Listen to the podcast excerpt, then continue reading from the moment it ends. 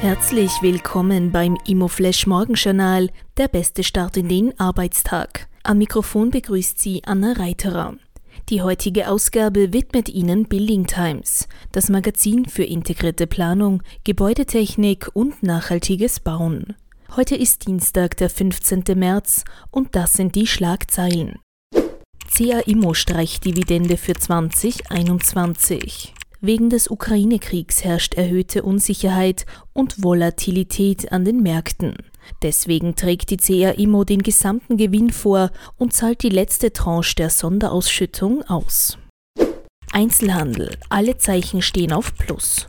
Im Jahr 2021 wurden trotz Pandemie und Onlinehandelboom einige neue Geschäfte eröffnet, fast dreimal so viele wie im Jahr 2020. Das zeigt die interaktive Retail-Expansionskarte für Wien des Boutique-Maklerunternehmens Core. Die spannendste Meldung heute Morgen. Gefahr für den ganzen Sektor. Wiener Reisebüros ohne Umsatz. Der Russland-Ukraine-Konflikt hat die Wiener Incoming-Branche stark getroffen. Gregor Kadanka, Obmann der Fachgruppe der Reisebüros und Wirtschaftskammer Wien, warnt vor einem Dominoeffekt für die gesamte Tourismusbranche der Hauptstadt.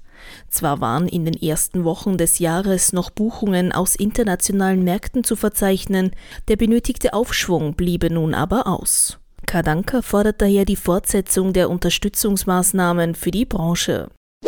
Das waren die wichtigsten Informationen zum Tagesbeginn. Mehr dazu und was die Branche heute sonst noch bewegen wird, erfahren Sie wie gewohnt ab 14 Uhr auf www.imoflash.at.